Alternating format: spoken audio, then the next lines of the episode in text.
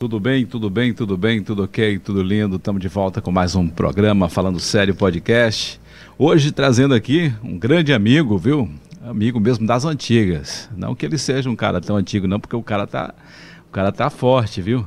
Mas o cara tem uma história aqui em Camaçari, inclusive na comunicação, e a gente vai estar falando sobre isso, que é o meu querido amigo foi meu primeiro patrão de rádio aqui em Camaçari, viu? Só para você ficar já sabendo aqui quem é que eu estou falando que é o nosso querido amigo Valdir Freitas, é o WF de Camaçari. Como é que tá você? Tudo bem, Valdir? Firme que não arrocha, tudo na paz, graças a Deus. Como sempre, né? Como sempre, lutando e firme. dia a dia aí, com os amigos, ajudando os amigos, participando ativamente dos problemas de Camaçari. E cada dia é um novo desafio, cada dia é um novo momento que a gente tem aqui em Camaçari. E sempre preparado na missão, né? É, é, olha, todo dia é uma coisa diferente, a gente procura se atualizar muito, mas é, as coisas acontecem muito rápido, muito simultâneas. Se você não tiver o dia a dia antenado, você fica para trás. Você fica para trás. E o negócio anda e, e você. O negócio anda a, a, mil por hora, entendeu? Solta. É como diz o ditado por aí, o bonde passou, já foi. Então você tem que estar tá ligado tem, mesmo. Tem que estar tá ligado, senão... ligado, ligado. A comunicação hoje ela é muito rápida, ela é muito veloz. E se você não, não acompanhar no, o mínimo do mínimo, você fica totalmente desatualizado. Né? É verdade. E é fato, viu? Falei para você aqui, primeiro patrão, porque Valdir foi o cara que conseguiu a concessão da Rádio Líder FM aqui para Camaçari, é né, num projeto maravilhoso que foi pela Fundação Valdir Freitas que eu creio que acho que você deve ter um, um amargo arrependimento de ah, ter passado essa emissora, se né, Se tem algum arrependimento na vida, um é desses. a falta de maturidade nossa, naquela época você não interpretava o canal de comunicação, que é hoje uma rádio, né? E eu estava com alguns problemas eh, eh, de manutenção, de custeio, e aí resolvi passar a rádio, mas não se faz isso na vida. É um, é um, erro só que você comete na vida e hoje em dia você não faz mais isso. É como você fala, um erro só que se comete na vida, porque é. pelo teu histórico, né, é. de, de, política, teu histórico também como empreendedor, eu creio que esse deve ter sido um dos maiores erros que você é. cometeu. Porque o político sobrevive é, basicamente da comunicação, né? Era uma grande você arma, né? Uma grande tua... arma. Você ter isso na mão e, e passar é, é, realmente, é realmente complicado. Mas quem sabe se não recupero, né? Ué, é verdade. Porque na verdade, né, hoje acho que está tendo uma situação meio que decadente, né? É. E, e, às vezes quando eu olho assim para a história, até onde a gente chegou com a Lida FM, uma emissora de uma região metropolitana que competia com grandes emissoras de Salvador, e, e, e eu penso, né, que eu fiz parte do início de tudo é isso. Porque na verdade quando eu cheguei lá tinha Ciro Marques, acho que eu fui a segunda voz da Rádio Líder FM. Isso em, para mim não, não errar a data, que acho que 2003. Você lembra foi. a data que, que foi é, colocado não me lembro, Não, mas me lembro que Ciro foi o primeiro e foi é. o último também que ficou. É, eu lembro. Ciro abriu e fechou junto comigo aquela a, a Líder FM. Ciro Marques. Ciro Marques. Está lá em Catu hoje. Está em Catu? É, tá em Catu. Dá um abraço, é meu amigo. Tudo.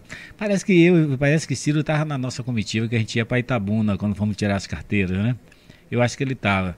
Eu não Era na carteira bem. de radialista, eu juntei Eu lembro que você, Gil Santana, Valdirene, teve uma galera aqui de um Camaçari. Um grupo aqui de Camaçari que a gente é. fez um comboio. Nós saímos, parece que uma vez por uma vez ou duas vezes no mês e nós íamos para Itabuna, tomar o curso em Itabuna. A dificuldade era muito grande por aqui. E eu levava mais quatro comigo. Que era uma exigência, né, é, do sindicato dos radialistas. É, do que, Estava chegando a emissora, e claro você, que o sindicato. Na emissora você tinha que ter todos os padrões dentro disso. E... Tem que ter o DRT para você atuar. Hoje eu não sei se isso tem essa exigência mais tanto, né? Eu vejo é, tanta gente aí é. falando nos rádios aí. pessoas que acham que nunca foi nem da comunicação Louco, na vida. Nós temos demais, só ter voz. É, o negócio tá, virou uma brincadeira aí. É Mas para mim é um privilégio, tá? Eu... É, te receber aqui no nosso programa. E como eu falo aqui para os nossos convidados, a pessoa fala aí, qual é o tema, Morivaldo? Fala, o tema é você. É então, o tema do programa hoje é Valdir Freitas. É um cara que tem uma história na vida pública aqui em Camaçari, que já passou por algumas secretarias, quatro mandatos de vereador, três vezes presidente da Câmara. Isso, Isso. foi é, é, simultaneamente assim? Sim, sequencialmente. Que depois mudou, né? Teve uma lei que mudou essa questão de reeleição é, na Câmara de, de Vereadores de Camaçari. É, nós iniciamos o primeiro mandato em 88, após a Constituinte, né? E ficamos por quatro mandatos, dos quais três como presidente da Câmara de Camaçari. Na época, realmente, era vedada a recondução ao cargo de presidente. Como hoje é, hoje é no, no atual, existe isso. E aí nós procuramos a legislação e tudo mais, e a pessoa entendeu que devia dar oportunidade ao presidente de se, se recandidatar. Como eu fiz uma administração razoável na Câmara, eu fui reeleito, foi alterada a lei, e eu fui reeleito pela unanimidade dos vereadores. Todos votaram comigo naquela época, por uma questão que a gente começou, a gente fez realmente um ciclo de amizade muito forte com os vereadores e existia uma cumplicidade no que tinha que fazer por ajudar a camaçaria, entendeu? Era, é, a Câmara da época era muito voltada para esse princípio. Todos hum. queriam demonstrar que estava fazendo alguma coisa por camaçaria. Com esse objetivo, eu consegui unir os vereadores, nós construímos o anexo da Câmara, né? Está até hoje aquela... A foi primeira, primeira gestão ou na é, segunda? Na segunda. A primeira parte foi Tude, que fez a, da Câmara, que iniciou, não tinha os gabinetes, e com recurso próprio a gente conseguiu economizar o recurso da Câmara, o duodécimo da Câmara, e nós fizemos o prédio com, com recurso próprio, que está até hoje lá, onde acomodou todos os vereadores em seu gabinete. Que naquele tempo não tinha, né? Hoje tem 21 cadeiras, né? Hoje 21 é, vereadores, que eu acho que não tem mais até esses 21 gabinetes. Mas no seu é, tempo era quantos vereadores? 17 vereadores. 17. Mas a gente fez uma previsão já para 20. Hum, realmente. A gente já deixou um espaço para 20 vereadores, que a gente sabia que a legislação permitia, ia permitir. Além disso, nós criamos diversas salas que era para administrativa que podia ser revertido para gabinete de vereadores também. Que aconteceu recentemente, que né? Algumas salas que recentemente, foi entendeu? transformada em, em, é, gabinete. Você pega algumas salas e divide e faz. Tinha a parte superior, que era uma espécie de uma cantina, um restaurante que eu fiz na parte superior que ela deve ter revertido para essa que acomodava mais seis gabinetes essa parte de cima. Então ela tinha estrutura suficiente para se acomodar aí até 25 vereadores para poder você colocar. Que hoje já precisa repensar num, num, num novo momento, na nova casa. Uma ampliação, uma né? Ampliação, uma ampliação simples, mas precisa de uma ampliação é, de uma nova estrutura, coisa simples, porque a tendência é aumentar a população e a tendência é aumentar o número de vereadores. Então você precisa já projetar o futuro da Câmara de Camaçari. Tem uma placa lá na, na Câmara, na parte interna, de agradecimento, porque na época, se não me engano, veio Antônio Carlos, o, mandou ao pessoal de Antônio Carlos, foi um fato inédito aí na nossa inauguração e foi muito forte o momento e para os vereadores também. E eu me lembro, viu, é. que tinha. Ela era o prefeito de Camaçari. Na época ela dizia: Valdir não vai construir. Não, não, vai, não vou mandar o dinheiro. Não vai fazer nunca não isso. Não vou mandar recurso, não vou mandar não recurso, eu quero ver como é que ele vai fazer. Aí eu, quando eu fiz o projeto, eu disse: ela não vai me ajudar nisso. Então vou ter que me virar com o que eu tenho interno. Aí comecei a fazer uma série de economias com o dinheiro da Câmara, com o mesmo do Odessa. E para que ele não soubesse disso, eu abri uma conta em outro banco. Porque na época, na época o banco era Baneb, o gerente era muito amigo do governo. É. Abri em outro banco, sem ninguém saber, e só eu e a tesouraria sabia da conta. Então todo mês eu determinei, tem que enxugar, se não me engano era 200 mil. Tem que enxugar. Tipo um, um, caixa, um caixa que era exclusivo para construção. Quando chegou com 80% da obra, que eu já estava com a estimada, eu disse, vou anunciar que eu vou fazer. Aí chamei os vereadores, olha, nós vamos fazer. Então, aí alguns vereadores que eram muito ligados a Humberto, mas o prefeito disse que não vai mandar o dinheiro. Eu digo, vou fazer uma vaquinha com vocês e nós vamos construir então esse negócio com a vaquinha. Ah, Valdir, dinheiro, não se preocupe, rapaz. Nós vamos fazer e vocês vão ajudar isso aqui, aquilo outro. Aí, mas na verdade você já tinha 80% eu já do tinha valor. 80% do dinheiro e sabia que o restante a gente complementaria com a economia que eu estava fazendo. Aí marquei o dia da pedra fundamental. Mas quando eu marquei o dia da pedra fundamental, a obra era pré-moldada. Hum. E pré-moldada eu já tinha 60% da obra pronta no canteiro da empresa. Olha aí. Entendeu? Aí marquei a pedra fundamental, aí veio outra negativa lá do prefeito que não iria fazer, isso aqui, aquilo outro, e não vai fazer. Eu digo, deixe comigo que isso nós vamos resolver. Aí depois que eu botei a pedra fundamental, com 60 dias chegou o guindaste e com as placas ele começou a montar como se fosse um quebra-cabeça. Aí em 60 dias a gente, foi ergueu, rapidinho. a gente ergueu o prédio todo e foi só. E aí todo mundo começou a acreditar que realmente a obra ia sair, os 20% do dinheiro eu sabia que vinha com a economia de seis meses. E aí fizemos a obra, ficou essa obra que está até foi hoje. Foi inaugurado quanto aquele novo pavimento? Rapaz, é, é 2000 e 2002, 2003, 2002. Um negócio, desse. É, que foi um... 2000 ou 2002. Ficou um empreendimento 2000, excelente é, ali, é, uma estrutura muito boa. Claro estrutura. que a gente falou, né, tá, tá ficando já apertado, apertado. mas para o, o, seu tempo ali, né, é. que tinha 17 vereadores, já tinha feito É. até para 20, capacidade de 20, hoje tem 21. E se você precisa. fizer a proporcionalidade, os recursos da época eram 10% do que é hoje a Câmara de Camaçari totalmente diferente. É, hoje, né? É, eu me lembro que eu, eu tinha 700 mil de dual décimo para 17 vereadores. Hoje são quantos? Estava em 3 milhões e não, meio, acho que deve estar tá mais. Você fala valor. E o quantidade de vereadores? Ah, 21 vereadores. 21. Se você fizer proporcionado 21 para 3 milhões e, e 700 mil para 17 mil, você vai ver que é. Totalmente desproporcional para o momento. é, e creio que acho que deve ter aumentado já, né? É, mas era outra realidade. Porque hoje, hoje outra... a realidade hoje é totalmente diferente. Hoje a Câmara de Vereadores né, tem um orçamento de muitas cidades aí, de 90% das cidades de 8, não tem esse orçamento de, que tem a Câmara de Camaçari. É um potencial muito forte, muito forte. Ser presidente da Câmara é, equivale a, a, um, a um cargo eletivo de um prefeito. É. De um prefeito de cidade média da Bahia. É isso que você está falando, uma cidade de 10, 12 mil habitantes. É, cidade, né? Porque é, uma... é, muito mais nisso aí. Isso aí. É, Foi um momento sim. importante para mim, porque eu amadureci muito na Câmara de Camaçari, fiz diversos amigos. E principalmente aos servidores da Câmara de Camaçari, que eles que me ajudaram, eles carregaram a Câmara junto comigo, entendeu? Até hoje, quando eu os encontro, oi Valdir, você faz uma falta enorme, porque a gente soube distinguir bem que a Câmara não funcionava sem ter os servidores comprometidos e também o respeito pela classe. Era uma coisa que eu não admitia de jeito nenhum que um servidor tivesse o menor constrangimento, não há problema com o vereador. Como não, também no, o vereador não poderia, em forma alguma, é, é, constranger ou de forma alguma é, se exaltar com o servidor. Me lembro que na época um fez isso, eu chamei ele e ele foi lá depois e pediu desculpa ao servidor.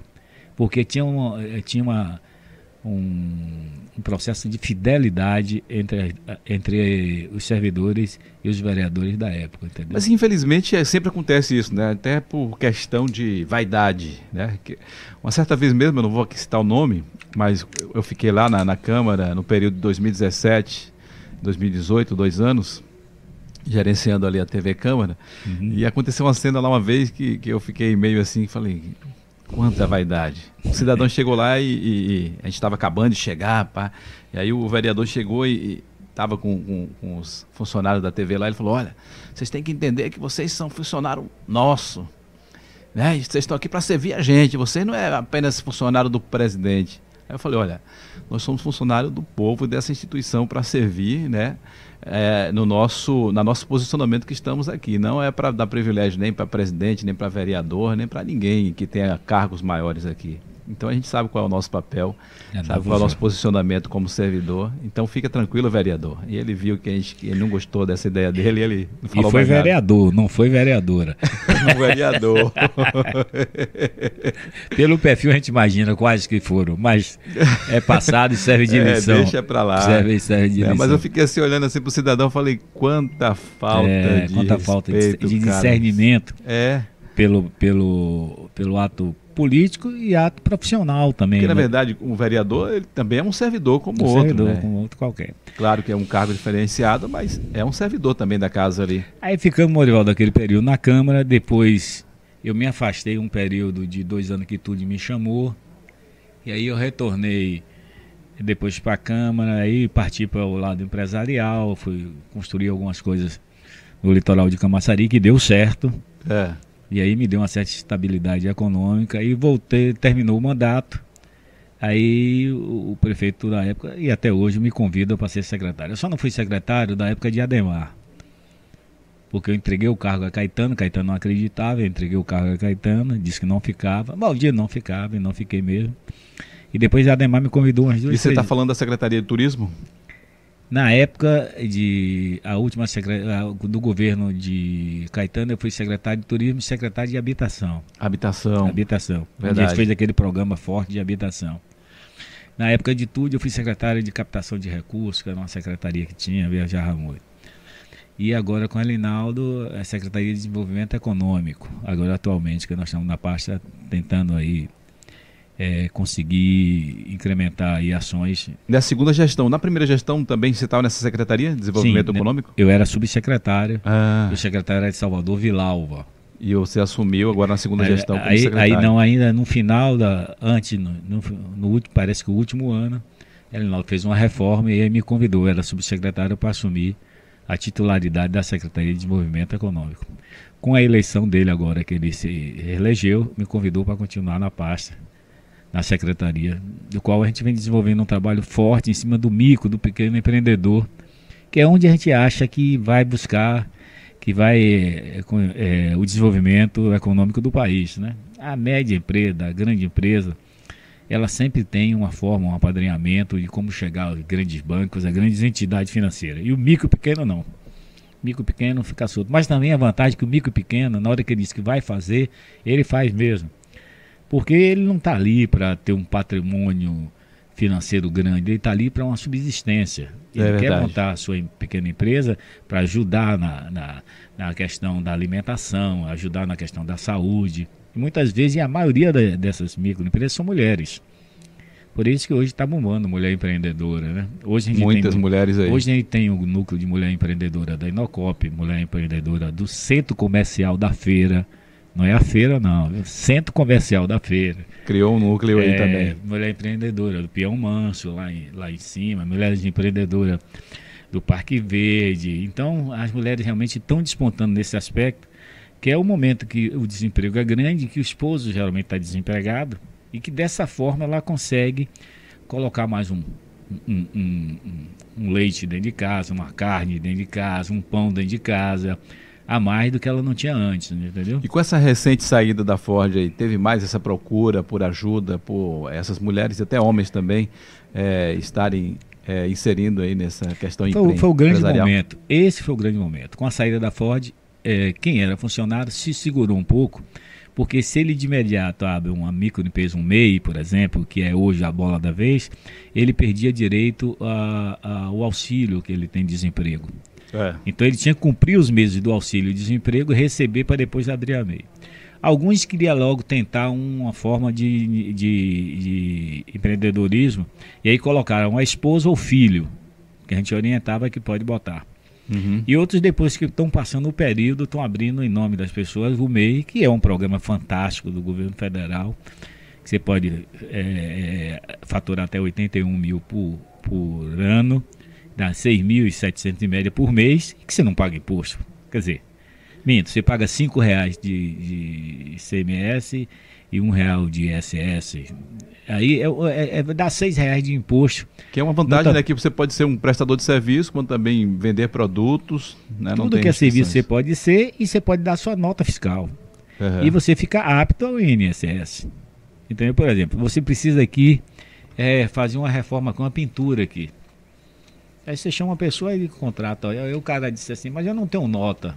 Você disse, você abre seu MEI, você vai pagar 56 reais e você me dá sua nota.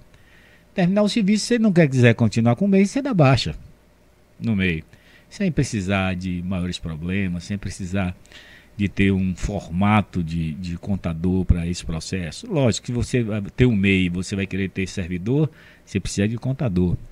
Mas funcionário. se não, não precisa. Mas se não, não precisa. Você faz sua prestação de conta e aí entra a central do, do empreendedor que nós criamos lá, é, que é exatamente para dar a nota fiscal da pessoa, para que a pessoa possa tirar sua nota fiscal e dar a nota fiscal, porque aí precisa fazer um, for, um formato do GED, uma senha para que ele possa abrir sua nota fiscal. Agora, tem que ter alguns cuidados que a gente orienta, que a pessoa não pode passar de 81 mil. Mas, por exemplo, nós estamos no mês de agosto.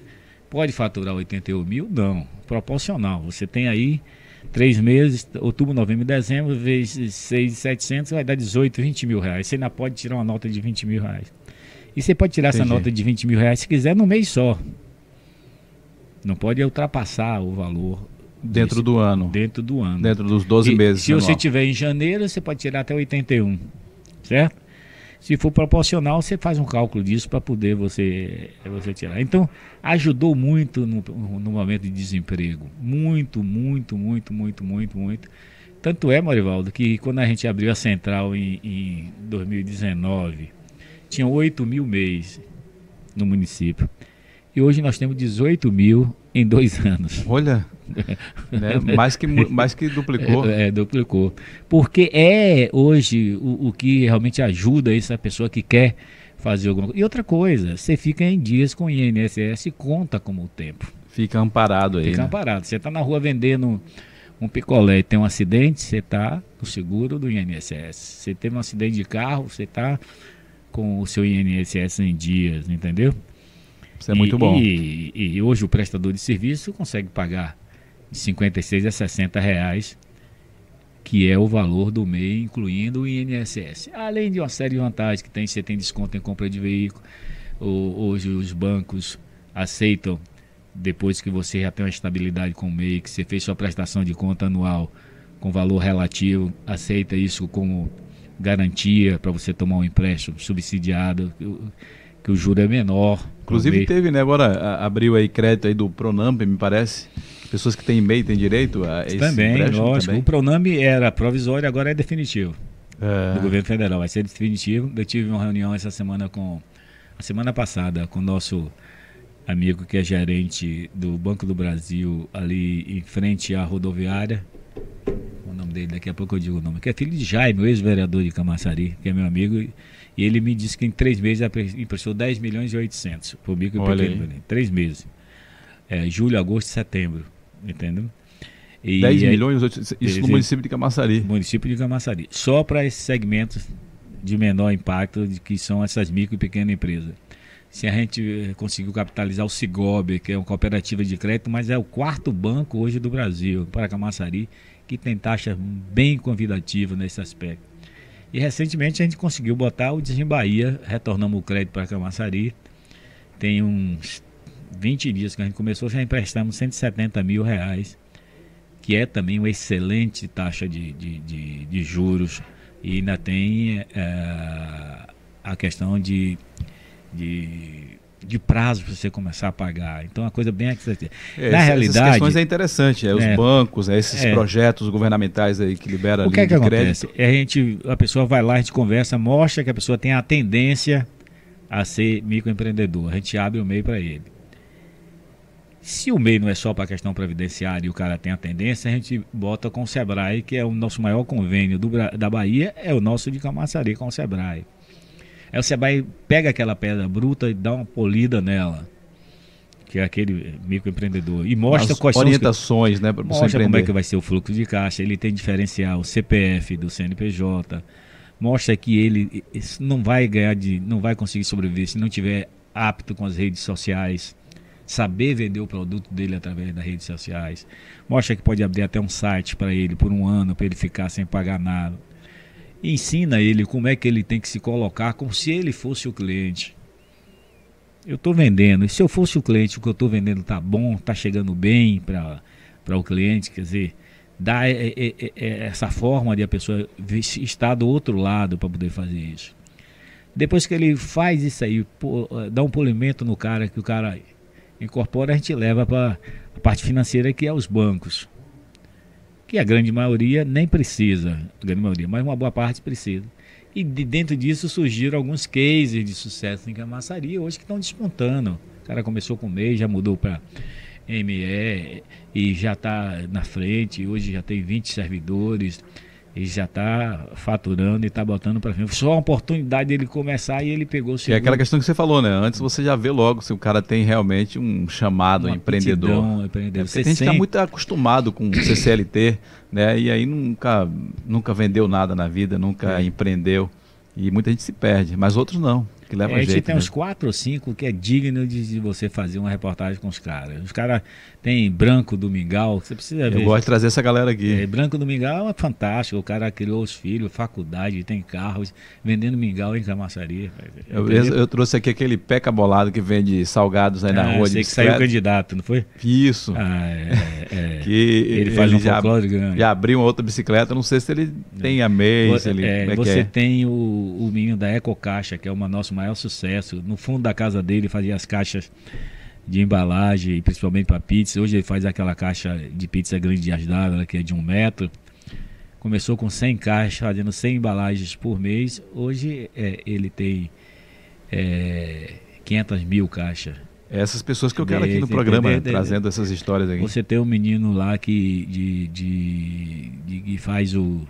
que vende o, o amendoim torrado. Então ele botou no fundo da bicicleta um aquecedor.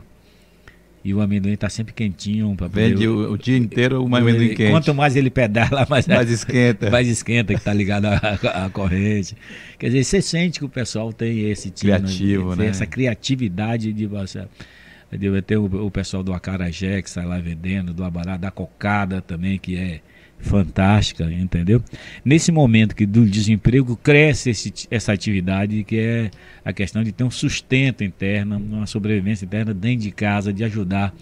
Porque se eles fazem 15 reais por dia, 20 reais de lucro no dia, já é a, a questão da alimentação que ele tem da família. Já é entendeu? positivo, né? É positivo. fica E sempre. por isso que o número de pessoas que vendem quentinha triplicou, quadriplicou. Verdade. Os caras que vendem quentinha hoje não ganham dinheiro nenhum, mas eles tiram dali de dentro a alimentação diária da E família. muitos hoje fazem em casa, né? Mas é, não precisa pagar aluguel. 99% é em casa. É Geralmente a de- maioria dos funcionários são parentes mesmo que está ali dentro de casa. É, não, o funcionário é a mãe, o pai e É, o filho. é a Porque se ele contratar alguém, não, não tem como pagar. É verdade. Entendeu? Você vai no, no shopping em Salvador lá, você vê o entorno daquela rua de trás do shopping Salvador. Quando dá 11 horas, os caras é só abrindo a mala, Vendendo comida ali. de boa qualidade, Verdade. excelente qualidade, com precinho. Se você for comer dentro do shopping, Você paga Você um paga- absurdo. um absurdo, entendeu? E eles vendem, quer dizer, os caras estão conseguindo sobreviver nesse aspecto de ajudar a família, de faturar com a família. Nesse período de pandemia, então, isso tomou um boom gigantesco. tomou um, um volume muito Infelizmente, mais- né, mu- teve muito desemprego aí de CLT. Então, o cara teve que desenvolver alguma coisa, vender alguma coisa, porque senão É, complica. Exatamente que complica.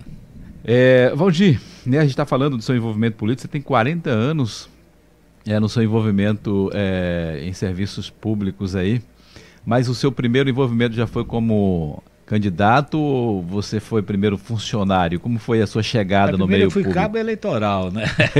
primeiro cabo eleitoral. É, porque minha sogra foi vereadora, parece que durante 28 anos. Dona Nilza é falecida, os últimos 15 anos ela ficou morando comigo.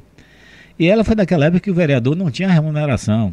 Hum, que ela era vinha de- voluntário. Era, vamos, que ela vinha de Abrantes para aqui, para a sessão, que parece que era duas vezes por mês, no lombo do cavalo. Atravessava o rio e ia para cá, o cavalo. Certo? Minha esposa, ela estava grávida quando ela saiu de uma sessão e no caminho teve problema e teve o parto de minha esposa de Lúcia, nesse processo que tem aí.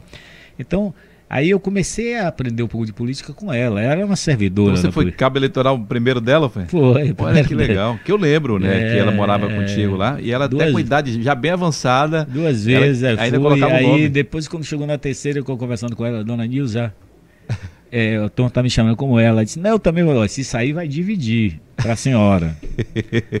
e aí dona Melinha também quis sair, que é a irmã dela, aí dividiu a família, e aí todas as duas perderam, e eu, na primeira vez, eu consegui me eleger, eu tinha... um- eu tinha muita, eu tenho muita amizade em Camaçari, e nós tínhamos um bloco de Camaçari, Camaça.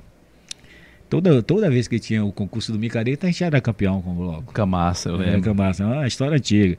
Daí a gente tinha os, os amigos, eu vi o pessoal torcendo para a gente ser também candidato. Aí na minha primeira eleição eu tive 490 votos, na minha segunda eu tive 1.800, Mas nesse- nesses 490 foi eleito? fui eleito. É, que nesse tempo, né? Essa Esse votação tempo, já a era, votação era expressiva. era expressiva já. É. Depois eu tive 900, depois 1.800 e do- depois 2.000 e pouco. Aí quando chegou em 2.000 e pouco, eu disse, olha, tá na hora de eu parar. aí não quero mais. E aí parei no auge, porque eu senti que estava no momento de dar uma descansada. Poucos políticos fazem isso, né? O pessoal Verdade. acha O que cara tá vai, vai até perder, até perder, perde, ou sai. E eu não.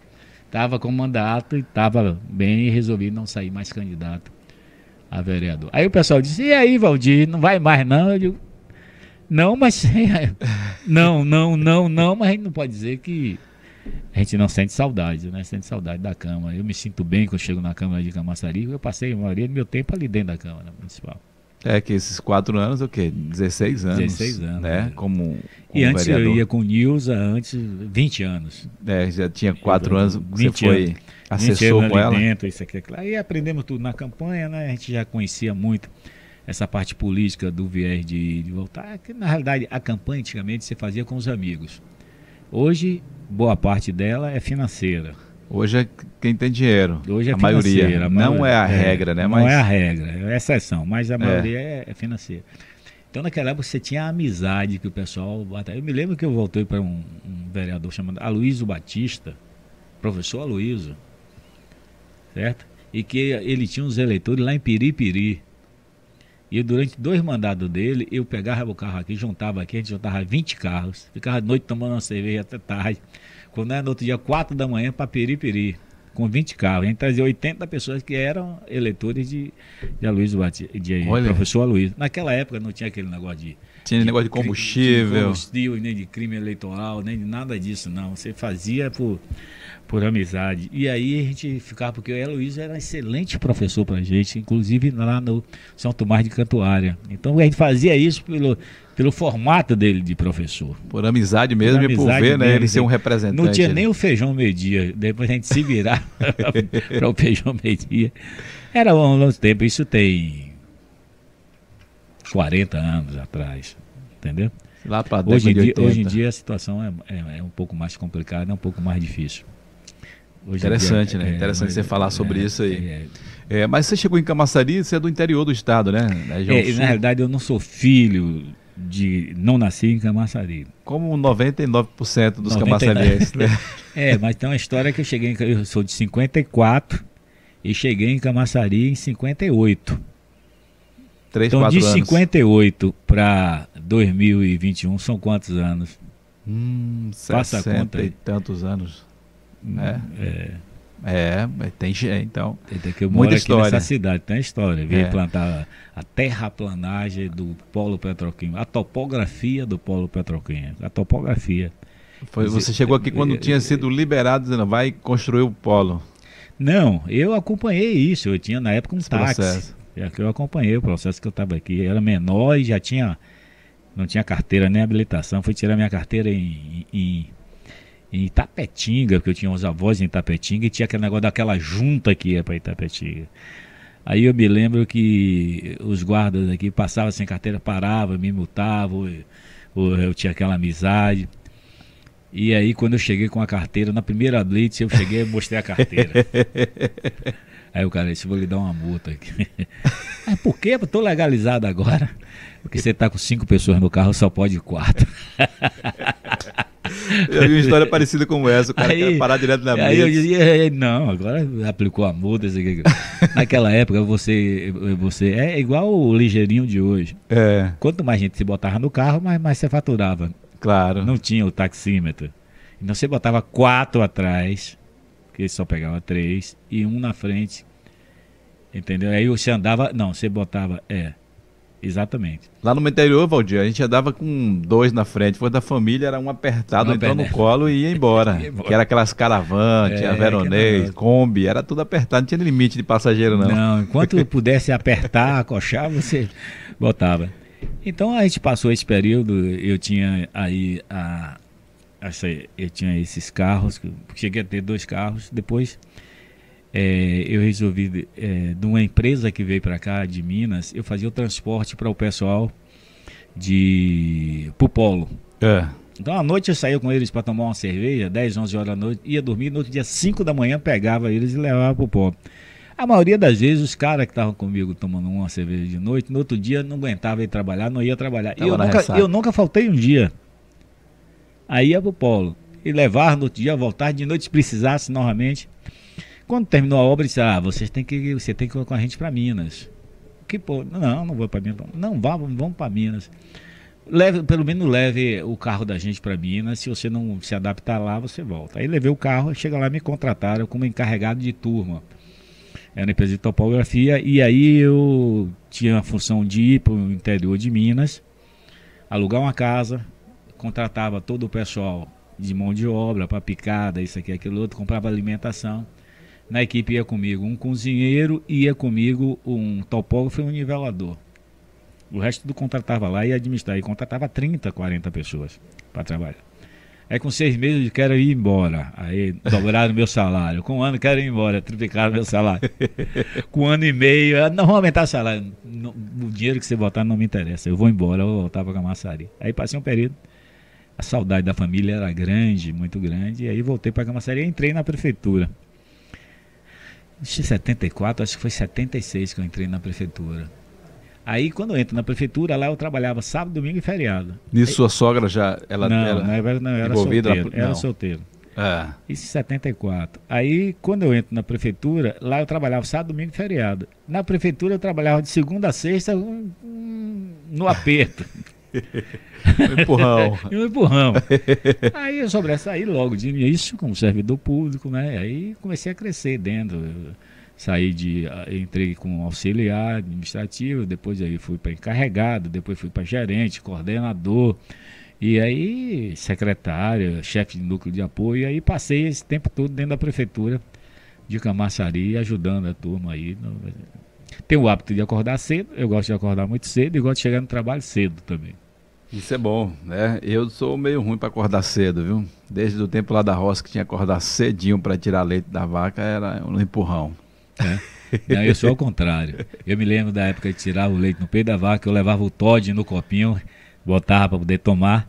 E me lembro do rio Camaçari, que a gente tomava banho 6 horas, 7 horas, porque não tinha água encanada. Infelizmente eu não alcancei isso, mas a maioria que vem aqui conta essa história. Não tinha água encanada, você tinha a cacimba que era do, do, dos homens das mulheres, tinha um respeito. E a gente tomava um banho no rio. O rio era, era a nossa embasa da época. Entendeu? E água mineral, né? Água mineral. Água agora mineral. era fria, viu? Fria. Era fria.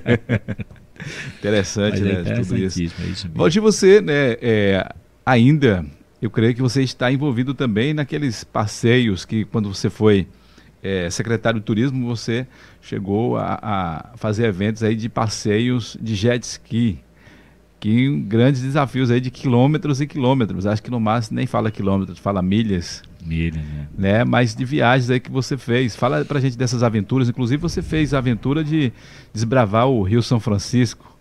É verdade. É, é, esse é depois que eu parei de jogar futebol, a idade não dava mais, aí eu comecei a navegar. Aí, navegando muito na Bahia de Todos Santos, conhecia a Bahia Todo Santo toda de Cavarral, é, o nosso litoral da Bahia todo, desde de, da divisa de Aracaju até a divisa com Espírito Santo, que navegando, navegando. Aí entendi, eu disse, vou fazer longas travessias. Eu tenho um grupo de empresários, amigo nosso, que a gente faz um planejamento disso e faz por etapa, porque as viagens são muito longas. Por exemplo, o Rio São Francisco, a primeira etapa foi de Montes Claro para Petrolina. Que dá Muito claro, é, já fica perto da nascente ali fica, ou nascente? Fica 600 quilômetros ainda. 600 quilômetros da nascente. Da nascente. Até Petrolina. É de Monte Claro, Petrolina dá 1.300, se não me engano. De Petrolina para Foz do São Francisco, que fica entre o Piaçaba Sul, que é a lagoa do outro lado, Brejo Grande, que é Sergipe, dá mais uns 700 quilômetros. Segura só um pouquinho, Valdir, só um pouquinho. Deixa eu ajeitar esse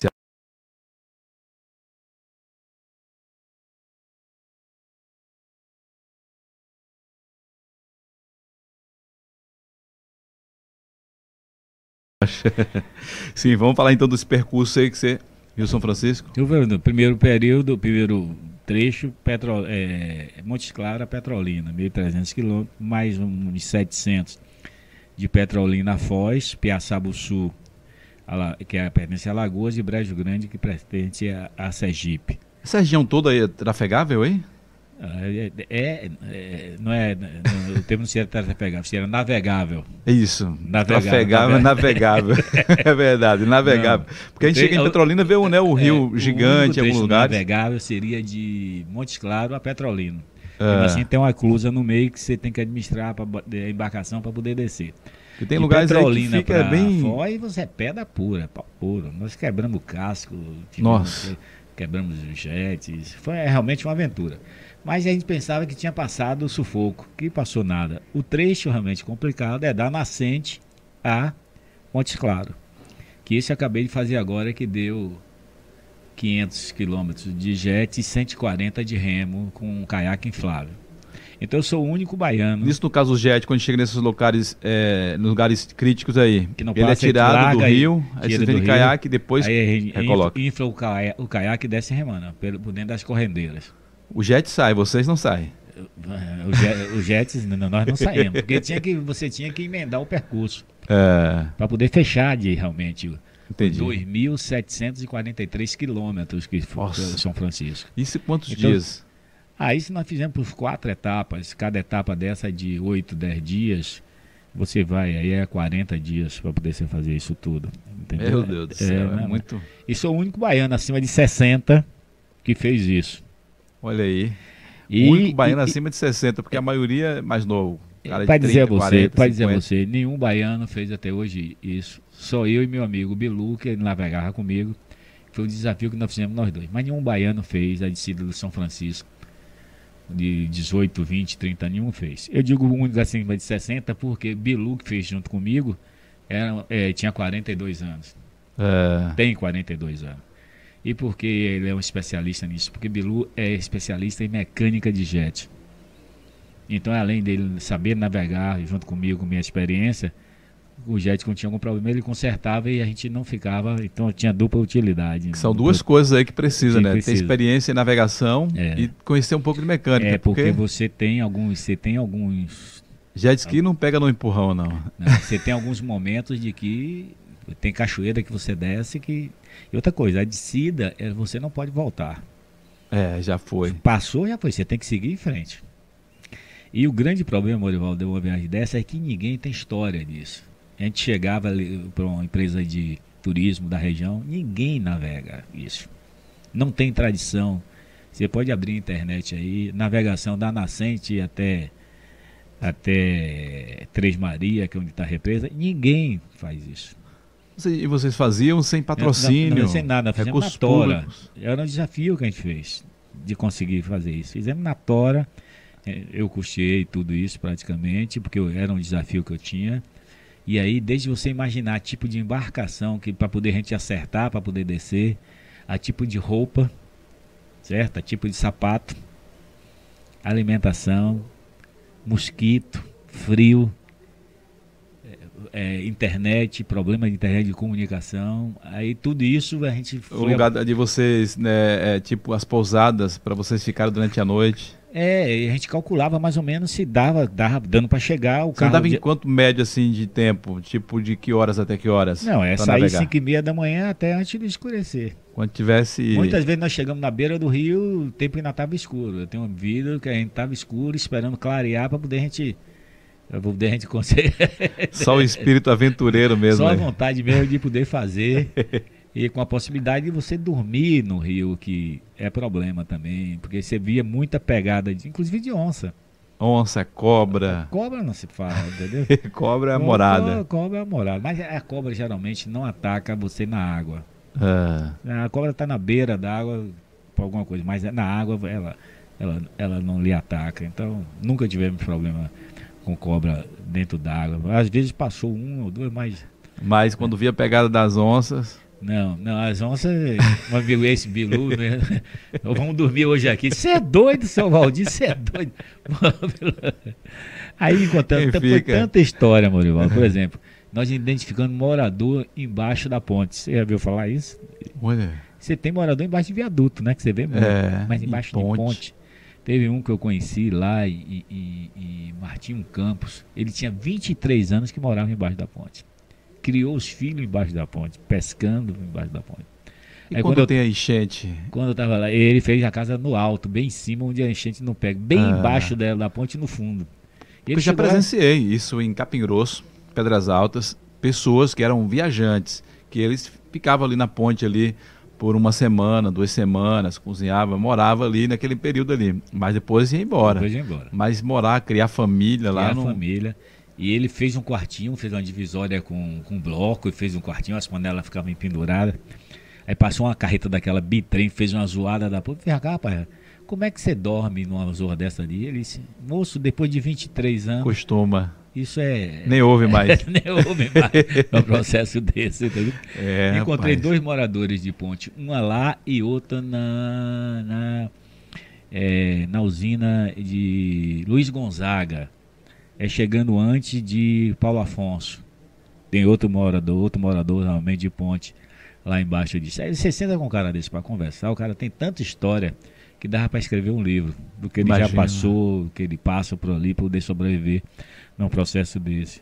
Encontramos gente garimpando no meio do caminho. Pô, Minas já foi muito garimpo de diamantes.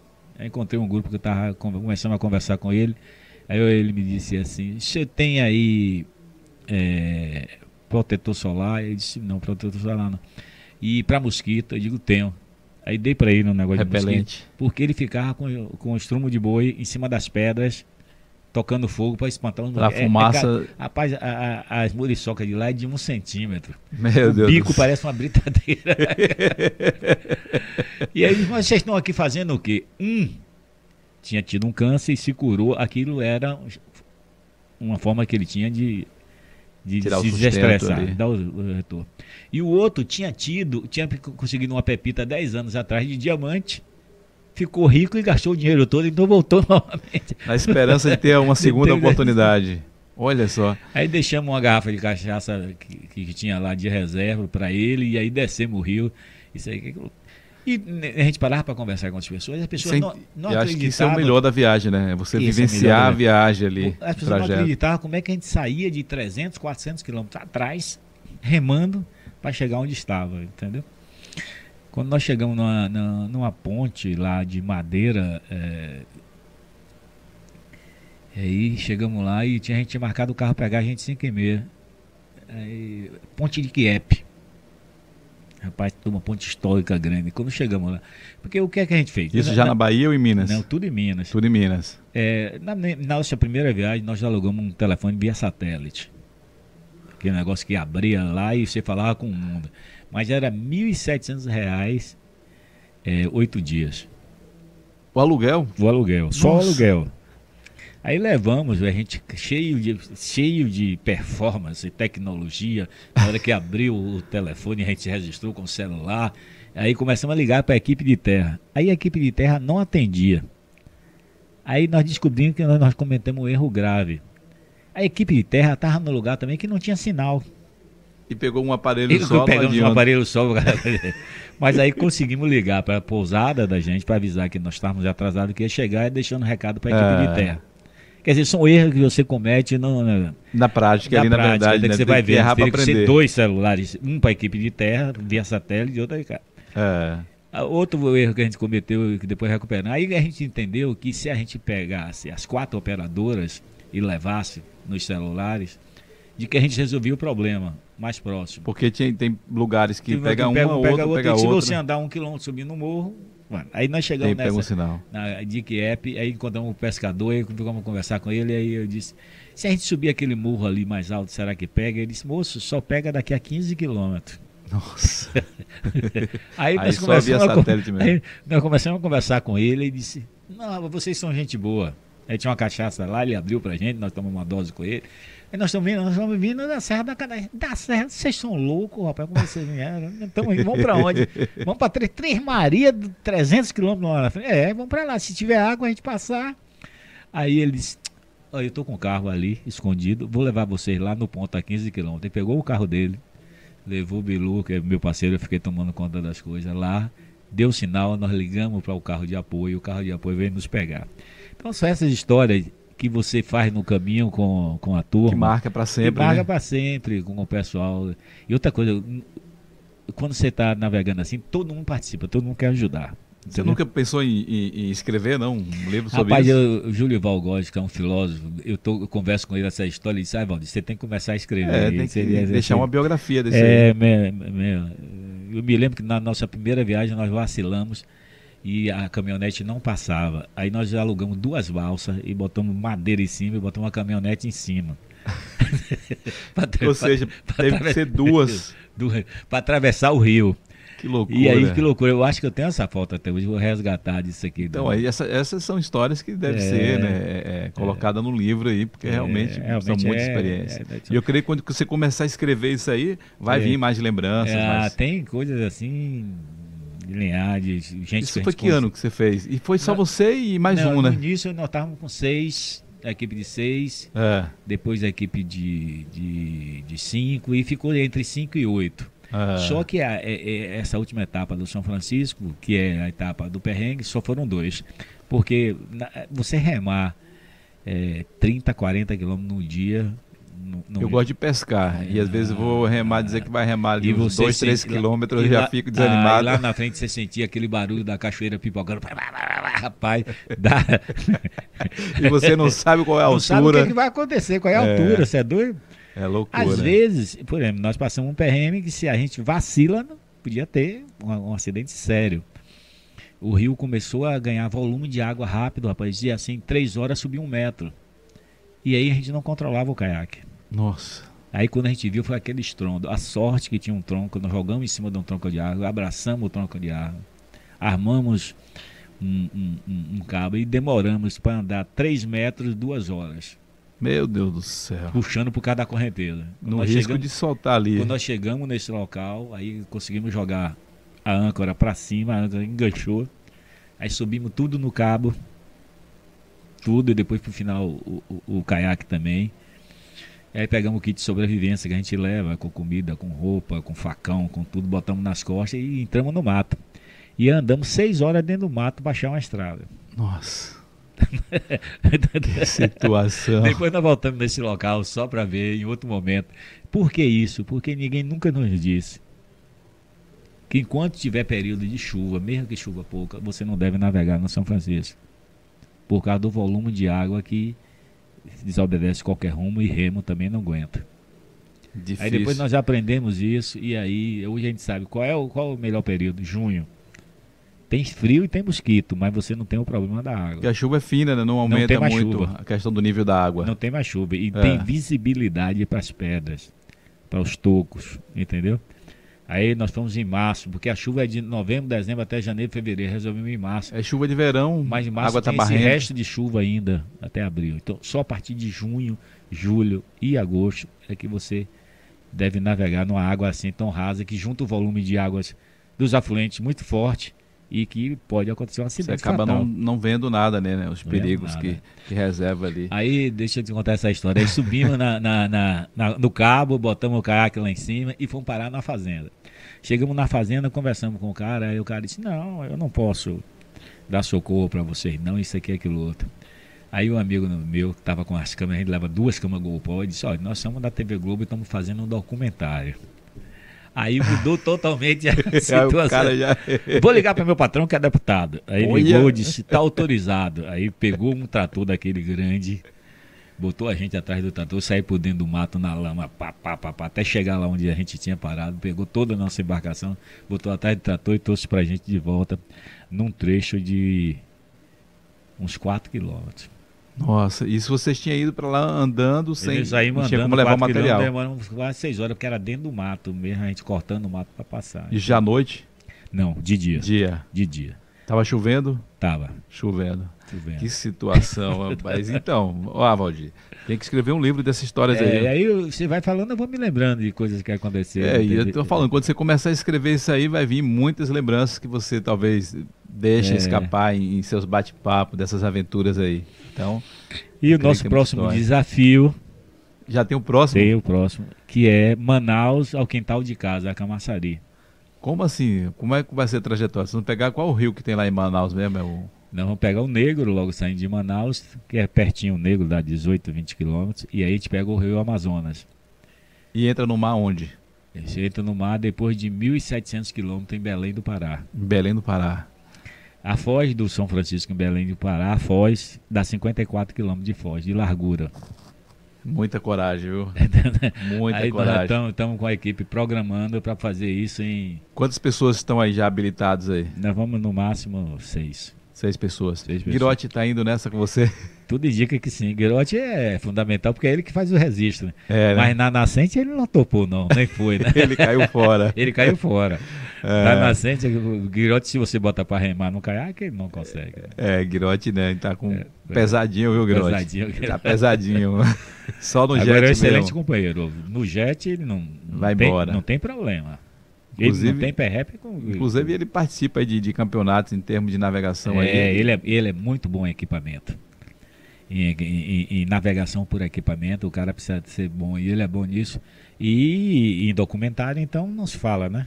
Ele é Verdade, expert, o cara é então, profissional. Os nossos vídeos todos ficaram assim excelentes então, na, na- na internet por causa disso. É, E por final tá me devendo esse último trecho que é de- Inclusive, é, é, passa pra gente aí é onde é que as pessoas podem encontrar É. esses vídeos aí.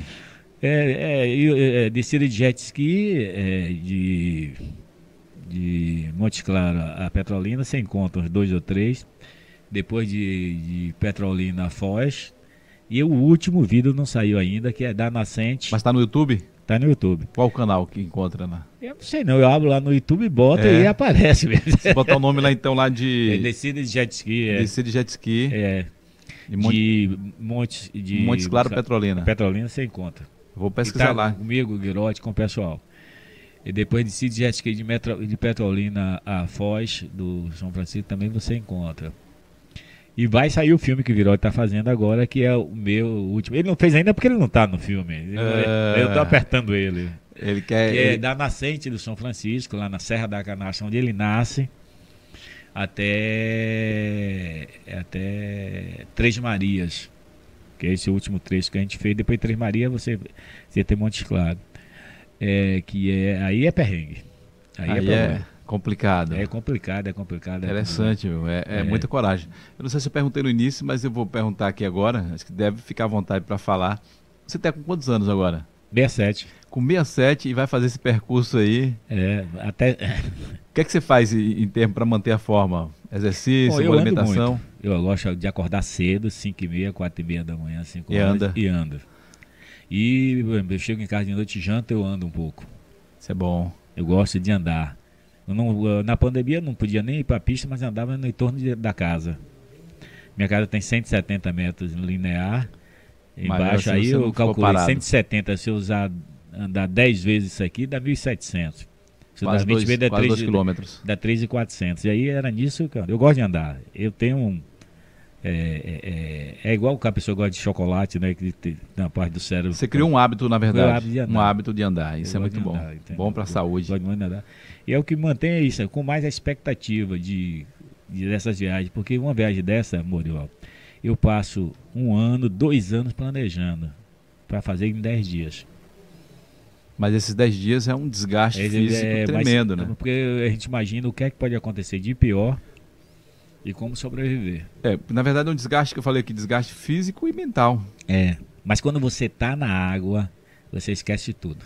Mas é aquela coisa, você fa- falou que passa quanto tempo planejando, Entre um ano e dois anos. mas lá na prática é outra coisa. Por né? exemplo, você deixa eu sempre vai encontrar alguma você. surpresa. Manaus, Belém, está marcado para outubro de 2022. Porque, tipo, você vai fazer essa viagem aí. Alguém que já fez, vocês conhecem, vai participar? Não. vai. Vocês Não, apenas em to- termos de mapa, Não. meteorologia. Não, nós estamos calculando muita coisa hoje no satélite. Você É, hoje tem mais facilidade, mas É, tem, na não, prática. diversos- é- tem diversos é, é, links, por exemplo, você tem o Google Earth. hoje, é- no- hoje a questão do GPS hoje É, mostra e aí depois você real. joga tudo pro GPS e você calcula. Com a experiência que a gente tem, a gente sabe calcular de onde a gente sai e onde a gente pode chegar à noite com segurança. Se der zebra, qual é o equipamento que você tem de noite para chegar ao restante do final? Nesse lugar que você vai chegar, tem combustível, tem lugar para tem lugar para você dormir. Aí você consulta antes, liga, confirma se tem, se não tem, isso aí, aquilo outro, entendeu? Então é um negócio calculado, muito tempo de apoio. Por exemplo, é, você sabe que o Amazonas não tem estrada, é só Não tem. rio. É, É só é água. navegável o tempo todo. Na verdade, o tempo todo. Então você não vai ter apoio por terra. Você tem que levar o suficiente. Se você precisar passar um, dois dias em cima da embarcação, você tem que levar isso. Entendeu? De alimentação, um- cobertura para o jet ski. Vai ter uma, uma espécie de uma capota que você vai jogar de noite a partir de quatro e meia, porque o mosquito entra. E dormir ali mesmo. Ficar ali no ambiente mesmo. as né? pernas um pouco, no- ela meio encolhida. Pega o- os botijões de gasolina que você tem atrás, solta na água e amarra, porque eles não, não afundam, porque tem ar. Uhum. Senão você não consegue dormir com o cheiro da gasolina no, Muito muito forte. forte. E ali você improvisa uma cama. Toma isso você já fez várias vezes, é, né? toma um copo de vinho, que você deve levar um vinho à noite fica olhando para as estrelas. Se for chover, você tem que jogar uma lona. se for chover, você tem que jogar uma lona em cima para não se molhar, entendeu? Mas aí você tem saco de dormir que ele uma parte aquece, outra parte esfria, que você compra que equipamento que e você tem aquelas redes também que você leva, se a embarcação consegue chegar no lugar, amalha num galho de árvore na embarcação e dá para você dormir na rede. Você tem que gostar tranquilo. desse ambiente, porque se, É. você, se você não gostar. Tem que, que gostar, tem o coração aberto. É, Ficar reclamando aberto, de, em é- termos de- desses recursos aí, eu nem fiz vá. uma viagem dessa que um, suspendeu uma unha minha do pé. Eu peguei, enrolei, botei um antibiótico, botei um spray e, e fiquei três dias remando com a unha suspensa.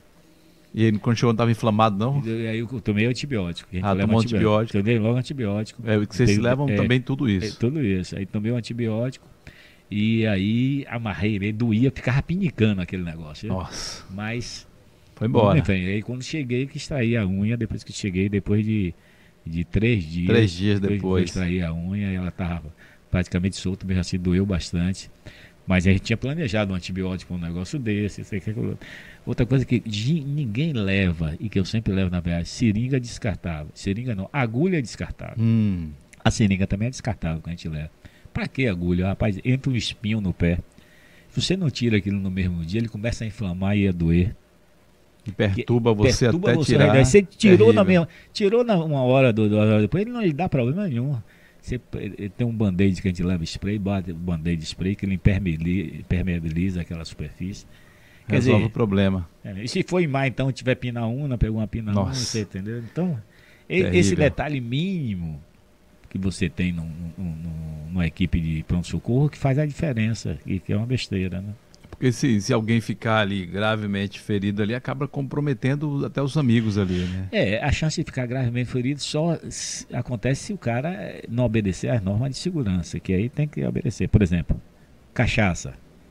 É fundamental você só beber quando você não estiver navegando. Se tiver parou ali no final Parou da ali tarde, de noite, toma uma você taça de pode, vinhozinho. taça de vinho, pode tomar uma cachaça com churrasco, isso aqui, aquilo outro, certo? Excesso de velocidade não existe. Tem uma velocidade constante de segurança que é aquela, que é calculada é, nesse processo, né? Depois, defeito na máquina, que o que pode acontecer é, é 0,00,1 ter um problema na máquina. Mas se tiver na máquina, você tem, primeiro, forma de você puxar ela e você faz o rodízio com todo mundo para não, não, não esquentar um jet demais. Ou então de se abandonar no local, jogam a âncora e documenta o waypoint onde é que ele está e depois vir com outro equipamento maior para poder pegar a máquina. E, Já aconteceu disso? De abandonar não, uma de máquina? abandonar não, porque sempre Mas está no plano de. Está no plano se for necessário. Porque se você estiver num ambiente hostil, com muito vento, e você não puder puxar, você abandona e depois vem buscar a embarcação. Ela não vai afundar. Entendeu? E esperar melhorar o tempo. Que antes de você viajar, você calcula esse tempo. Quanto, quantos quilômetros de vento, quantos, quantos metros cúbicos de chuva, quanto. Tem que acompanhar a meteorologia. Aí pode ser que entre uma um surpresa, um negócio que não esteja previsto, então você é isso aí. Mas a ideia é você estar prevenido para isso. E eu leio muito aquele livro, o livro de Amir Klink. Hum. E eu me lembro da história dele que ele calculou o peso das azeitonas para poder levar na embarcação, de cada uma. E ele resolveu, se não me engano, tirar uma azeitona, porque dava um peso, de- uma azeitona. Então, Já isso- fazia diferença. é, é, a, minha, a minha barraca de camping, ela pesa 1,1 kg. gramas. É uma barraca que eu armo e posso dormir com outra pessoa. Porque, na verdade, um, para uma viagem dessa, você tem que ser minimalista. É, Né? no mínimo, no mínimo de Tem que detalhe você o tem. mínimo do mínimo, mas o que, de fato, tem coisas que é é- necessário, Ele- ele- Você não indispensável. pode levar nada que é desnecessário e É. que tenha peso. Que vai influenciar no combustível, vai influenciar na máquina. Quando tem muito pesado, você gasta mais combustível. É. E, combustível e combustível significa sobrevivência. Faltou combustível, você no meio do nada, você, Aí você é problema. comprometeu Você a- a comprometeu, viagem então- muito. é, você leva combustível reserva, mas mesmo assim tem que estar tá calculadíssimo com a sobra para que as coisas aconteçam. E na Amazônia, então, que nós vamos descer lá, que são trechos assim de, um, de uma cidade para outra, você é 150 quilômetros. Então tem que levar boa reserva de combustível aí. é, calcular bem disso. Tem que calcular que pesa bem. toda cidade que você vai passar tem combustível porque ele sobrevive como se fosse é, é, é uma, uma, umas estradas. Né? Na estrada você não tem os postos de gasolina sempre. Que lá, que lá os postos é no, no Rio, é, né? Lá não é rodoviária, é hidro, é, hidro, hidro, hidroviária. Hidroviária. É, é um, é, tem um amigo meu que mostrou o vídeo, ele dizendo, vamos passar aqui no posto de combustível agora. Encostou no meio do rio. É isso mesmo. para abastecer, né, naquelas balsas onde tinha eles colocam né, aqueles túnel Estou ansioso para que chegue 2022. Eu creio que vai vamos, ser uma aventura é, Vamos marcar depois da eleição de, de, governador. Vamos ver se nosso governador está firme, que não arrocha, que é a CM Neto. E aí a gente tira 8, 10 dias aí de licença e... Maravilha. Espero né, que você, quando volte, eu vou te convidar para você vir aqui, que agora a gente já vai bater um papo, vamos mostrar vídeos e contar as aventuras aí. Porque é verdade. Que isso é depois que a gente chega na idade, dessa idade, é, é, você faz as coisas que você sente prazer, né? Uhum. Eu sinto o prazer do desafio de fazer alguma coisa isso aí o pessoal, oh, isso é maluco, ficar sem dormir, ficar sem comer, isso aqui. É uma coisa que eu gosto. Não precisa gostar. Precisa é gostar. porque as pessoas falam isso porque eu não você, gosto. É, você imagina, você passar o dia, é, a água pingando, né, o seu olho tá vermelho, e você bota, tem que botar colírio. Né? Por quê? Porque você gosta é, daquilo. Tem que né? gostar. Tem que gostar. É, é isso mesmo. Qual é mais difícil? É, é na, no rio ou mar para você é, navegar? Eu Olha, tive jet ski há uns 12 anos sempre, atrás. O rio é sempre mais fácil, mas depende muito do tipo do rio. Por exemplo, o São Francisco tem umas pegadinhas que se você vacilar, porque o rio vai indo, vai indo, aí afunila e fica aqueles furos com volume de água que se você entrar ali, você já era. Já foi. Já não tem foi. como nem retornar. Não tem como retornar. Como aconteceu com a gente umas duas ou três vezes. Vai indo, vai indo, o rio tá lá, 60, 70 metros, vai afunilando, afunilando, tem pedra de um lado e tem aquela cachoeirazinha que você vai que afunilou. E às vezes a água passa por baixo da loca. Diversas vezes a gente teve que encostar, jogar a embarcação, segurado por um cabo, descer escalando, pegar lá embaixo e se mandar, ir embora. Tem essas pegadinhas Tem aí essas que vocês pegadinhas. enfrentaram. O mar, você tem o problema do vento e chuva. Porque o vento balança, pegou, faz onda. Fez onda, você tem problema. Certo? Mas todos dois você tem que saber dia, momento e tá tudo calculado. Entendeu? Porque, por Geralmente exemplo, vocês andam. Se você pegar o Lago de Sobradinho, ali chegando e, e, e, Petrolina, eu peguei onda ali de quase um metro dentro do lago. É, o Rio São Francisco tem lugar aí que parece onda de, mar mesmo. Onda de mar, entendeu? É, eu já, já peguei ali em Santa Maria da Boa Vista ali. É, entendeu? Pegar você umas ondas ali. Balança. E aí, o que é que você tem que fazer? Você tem que navegar o máximo colado com a beira, mas você tem o risco de puxar terra para não ter para poder você conseguir avançar, mas você gasta mais combustível porque você vai fazendo um percurso mais longo. Hum. A distância menor entre um ponto e outro é uma reta, aí você não pode fazer é, reta. A linha você, tênua. Aí você vai parecendo uma cobra, um S que, que vai gastar muito mais. Aí você precisa ter. E no mar, qual a distância para você da praia para o mar? Você anda mais sempre afastado? você Sempre você enxergando a margem. É, né? Sempre você enxergando a margem. Que aí dá 300, 500 metros, 700 metros, um quilômetro, mas sem enxergando a margem, sempre enxergando a margem. Interessante, é. muito bom. É. Valdir, você acredita que a gente já passou já uma hora e vinte minutos já de entrevista? Não é possível. Né? Imagina aí. E, né? e, claro que eu quero tratar ainda mais um assunto, vamos voltar um pouco na política aqui também. É, a gente está falando aqui do Valdir Aventureiro. A gente já falou da sua chegada aqui em Camaçari, né, do seu trabalho aí com, com o táxi, né, no início do polo e tudo. Falamos aqui da sua participação na questão de como, desses quatro mandatos, eu, falamos de, de, algumas secretarias, que você já assumiu Secretaria de Turismo, agora você está na Secretaria de Desenvolvimento Econômico. Qual foram as outras secretarias que você ocupou aqui? Habitação. Habitação, se, é habitação foi forte, um programa ah, de habitação que a gente Que você pegou um programa de habitação no momento que estava forte, naquele, ah, quando foi criado a Minha Casa Minha, minha Vida. Minha Casa Minha Vida. É, e foram é, quantos? A gente sedimentou aquilo a maioria do, dos núcleos habitacionais iniciaram na nossa administração, né? Quantos porque módulos o, habitacionais é, porque, você lembra nessa época? Rapaz, é quase 4 mil residências que a gente Muito. aprontou, deixou pronto, porque era uma coisa nova e a Caixa Econômica exigia, fazia uma série de exigências. Primeiro que tivesse colégio dentro, que tivesse supermercado dentro. E esses terrenos aqui em Camaçari, na parte central, você não tinha preço para poder fazer isso. A gente tivemos que conversar. Por exemplo, eu me lembro que eu dei oito viagens para implantar aquele Minha Casa Minha, casa, minha Casa Minha Vida do Jardim Limoeiro. Hum. Porque ele dizia que estava afastado da população. E hoje virou ali uma cidade aquele Cidade aquele dentro. É. Virou então teve cidade. essa dificuldade início, depois viram que não era essa a realidade.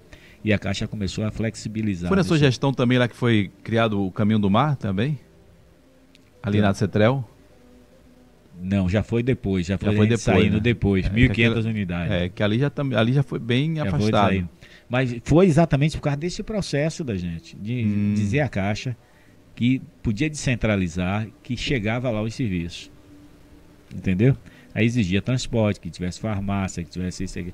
E em cima disso que liberaram o caminho do mar, que é o Minha Casa Minha Vida mais afastada que tem de uma, é. da parte central, a parte urbana do município. Da parte urbana de Camaçari. E você vê que é lotado lá, não tem é. não tem ninguém. Lá tem tudo já tem hoje, tudo. né?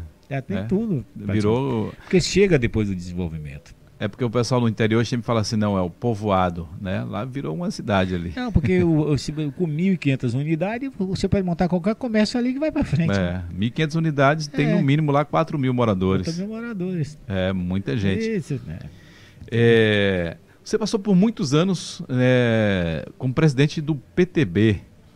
Hoje você está em outro partido ou está sem partido? Eu só fiquei é? em dois partidos, que era o PFL, é. que hoje é DEM, e o PTB. PTB, durante... acho que você teve uma história de amor bem longa. É, eu fui presidente do partido durante quase 10, 15 anos. É, foram os dois, mais ou menos, 20 anos em cada partido. Inclusive, Aí, é... inclusive até hoje ainda sou presidente do PTB. Eu presidente não, ainda estou filiado ao PTB. Você está filiado ao PTB? PTB não saí, eu botei lá diversos amigos meus, não saí, porque a decisão de sair ou ficar dentro do partido é uma decisão política próximo das eleições, né? Que na verdade. Hoje, hoje, hoje até me procurou o, o, o Eckel, que é um comerciante aqui de Camarata, e disse que assumiu o partido. Eu digo, você está preparado como empresário para assumir o partido, porque o partido é uma empresa. É. Você tem que ter um contador, você tem que ter receita, você tem que pagar o aluguel do, da, sede. da sede do partido, você tem que comprar o, o, o papel, você tem que comprar o, o material de escritório. Porque se você. Não existe uma empresa que não tenha sede e que você não tenha gasto, pagar água, pagar luz, pagar telefone. Aí ficou me olhando assim, eu é, é, é, o partido é isso. Só que na época o presidente bancava isso como doação, depositava na conta e fazia essas despesas, entendeu? Então muita gente assume partido sem saber que isso passa a ser de responsabilidade, o gerenciamento de uma empresa do qual uma pessoa é responsável. Mas disse a ele que estava disposto a ajudá-lo, até porque eu estou ainda no partido. Sem falar que dá, dá assistência aos afiliados também, né? É assistência aos afiliados e, e o custo, e tem custo disso. E partido no interior não tem fundo. Não chega dinheiro no interior. O dinheiro só, hum. dos partidos só chega na capital. Eu falei nesse assunto aí porque, né, por muito tempo conheci você no PTB. É, inclusive depois você apoiou né, candidatos que foram eleitos pelo PTB, no caso eu lembro aqui de Zé do Pão, e mas na última eleição você apoiou é, Jamelão, que inclusive foi eleito. É, Jamelão o quê? Cidadania? Cidadania, é. Cidadania. Por que eu estou te fazendo essa pergunta? Você pretende de fato parar, não colocar mais seu nome é, como candidato, ou você pensa futuramente ainda voltar a colocar o seu nome como candidato? Olha, boa pergunta que você fez. Você sempre tem aquele sonho de, de participar. A, a prudência está dizendo, saia disso. Olha, já chega. já chega. Mas você. Mas tá aí ali. os amigos dizem, Valdir, se fosse você era diferente. Ah, e aí você fica nisso. Mas eleição, cada eleição é uma eleição diferente. O político tem que ter discernimento para entender se ele pode participar daquela eleição. Se as coisas estão a favor, se é o momento, quem é o candidato a prefeito que ele vai apoiar, tem chance de se eleger, tem chance de fazer de ter uma base política, boa de você fazer parceria, se você não avaliar tudo isso, é melhor não sair. As pessoas saem assodadas doitadamente. Não pode ser dessa forma. Quem quer tem mandato, entendeu? Então, você, diversas oportunidades, você fica nesse, nesse impasse. E a maioria das vezes, das últimas vezes, eu sempre apoio alguém que Deus dá sorte que se elege. Né? As pessoas. É, porque eu errei tanto, Morival, na política que não permita me errar mais, entendeu? Nesses então, 40 anos você está errando. 40, é. é. Então, eu, eu, quando vem a eleição, eu digo, vai acontecer isso, isso, isso. Você pode ir dessa forma que vai dar certo. Ou vai dar errado. E se for olhar o seu histórico, né, muitos hoje que estão tá inseridos no meio político, é bom ter uma conversa com o Valdir, né? Porque eu lembro que em 2004, né, você teve até começou ali a formar uma terceira via em Camaçari, saiu ali com com Ferreira Tomar, mas depois você é, um olhar somos, que, que você estava inserido viu que não vezes, ia uma, dar certo. Uma com Ferreira Tomar e outra com Bacelar. É verdade. Ferreira Tomar, nós chegamos antes, sabia que era o melhor juntar e juntamos com Caetano e fizemos aquela coligação. E com Bacelar nós perdemos por questão ainda de falta de maturidade, porque chegou o período da eleição, nós podíamos ter feito o acordo, mas em nome do município a gente não queria comprometer o município, que eu não vou contar detalhes aqui, resolvemos não fazer acordo para não comprometer.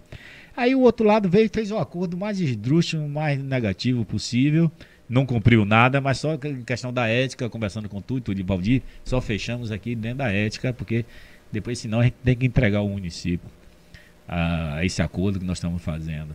E aí eh, a gente resolveu apostar, se ganhar e perdemos, com a diferença de 7 mil votos. Pois é. Valdir, acho que eu vou te liberar, né? A gente já está é, aqui já com uma hora e meia aqui, que você tem muitas histórias, mas eu creio que é. a gente tratou aqui de assuntos relevantes e importantes do, do seu envolvimento como pessoa, como político, como um é. empreendedor, como um esportista aí, que é, é aventura, que nem é para qualquer um não, viu? Esse lado do, do, do esporte é uma coisa nova, que é recente, começou mais depois dos anos 60, né? Que eu, quando eu fiz 60 anos, eu digo, tenho que fazer uma coisa que me sinta bem, pô. Né? E aí parti para isso, e eu passo, eu chego em casa 7 horas, 8 horas, tomo banho, aí vou para é, fazer planejamento de tudo. Mas nesse, nesses períodos aí, é, é, tipo, você claro que navega, né? Você faz o quê? É Bahia Todos os Santos ou por Bahia aqui? Todos os Santos eu conheço toda. É, eu, eu, eu conheço o, o litoral do Brasil de Natal à Vitória do Espírito Santo. Não, mas estou falando dessas aventuras aí gigantescas, mas no dia a dia, tipo ah, uma dia vez por semana, não, você não, não, não faz. Já não tem mais saco para Não tem mais, não, né? não tem. É porque quando e você está planejando e faz uma viagem dessa, e, já vale por dois anos. Em Ilha de Maré, e Morro de São Paulo, e ali, isso aqui, aquilo outro. Uma coisa que eu já fiz 20, já não, 30, já não 40 vale mais vezes. a pena. É pequena não demais. vale mais a pena, porque é uma coisa que eu já vi, que eu conheço a fundo, sei calcular, sei fazer. O que me, me, me deixa ansioso e o desafio é aquilo que eu não conheço. Eu nunca fui. O desconhecido, o desconhecido sempre é. sempre me atrai. eu sempre gosto do desconhecido. Rapaz, é possível um negócio desse. Eu estou fazendo agora uma besteirinha, mas que está me satisfazendo muito, que eu vou lhe convidar para você ir ver. Que é a Rota do Capivara Grande. Hum. Que é o Rio Capivara, que nasce em Camaçari. E que Dá para navegar ali? E deságua até o, o Jacuípe. É fantástico, dá 12 quilômetros só de navegação. Sai de onde? De navegação. Eu estou saindo um, um, pouco antes da aldeia Ripe, na ponte. Mas você pode sair mais acima um pouco. Aí pense numa coisa bela, bonita, Estou escrevendo tudo, é, forma de que você tem de escape, onde você escapa por ali, onde você é, No meu tempo que eu tinha o jet, né, já desci em alguns braços ali de Jacuípe descendo, mas não cheguei. Você nem, não entra mais porque. Não cheguei nem a parte, a até o emissário. Da, a parte da duna, é. né, depois do emissário, o mar invadiu e jogou para a terra, então bloqueou o rio. Hum, é, faz Aí, tempo que eu não passei eu tô por com ali. esse projeto fazendo já tem um ano. Estou concluindo agora, comprei um barco de alumínio, um motor de 15, que é para navegar super raso com um filame, um filame de 30 centímetros, 20 centímetros. Pra você pegar e puxar. E aí depois eu vou lhe mostrar que paisagem bonita. Que eu, todo mundo que eu levo, a gente leva um, mudas de coqueiro e a gente planta um coqueiro e bota o nome da pessoa. Que legal, isso é Entendeu? é bom, muito bom. Então, Valdir, eu só tenho a te agradecer, tá bom? Capivara é... lhe espera. É.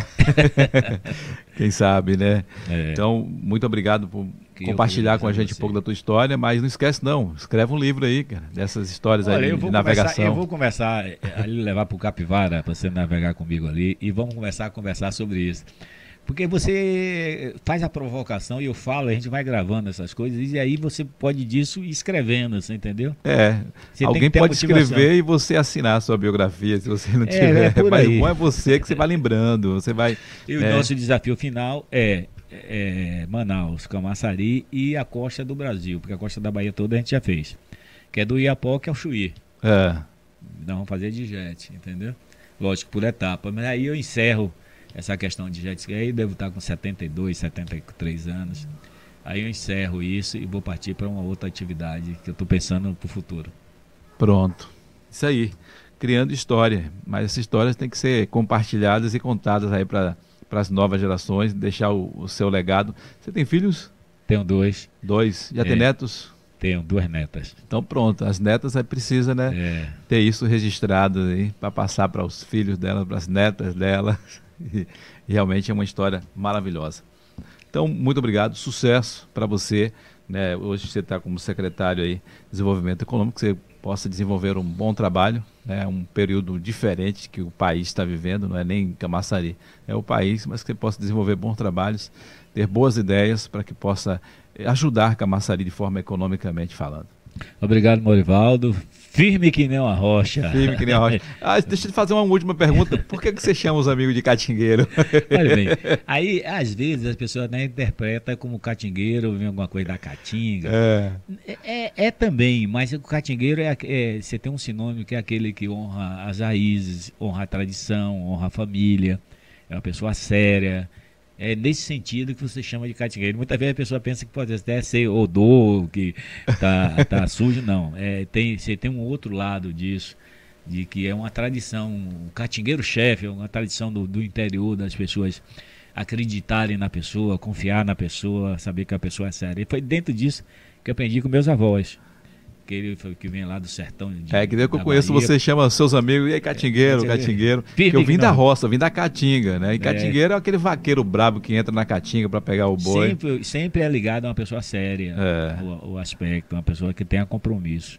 Por isso que você é meu catingueiro. e aí você me chama de catingueiro, eu chamo você também, catingueiro. Como é que você está? Sempre a gente eh, tem essa relação. Então, sucesso para você. Obrigado, obrigado, obrigado.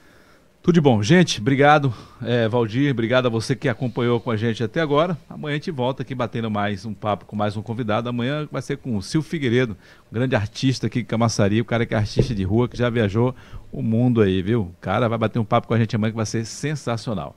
Beijo no coração, tudo de bom para vocês e até amanhã a gente volta com mais um Falando Sério podcast. Se inscreve no canal, compartilha e comentam também aí, tá? Fale aí, dê indique pessoas que você quer conhecer a história, que quer que eu traga para bater um papo com a gente. Fique à vontade. Tchau, tchau.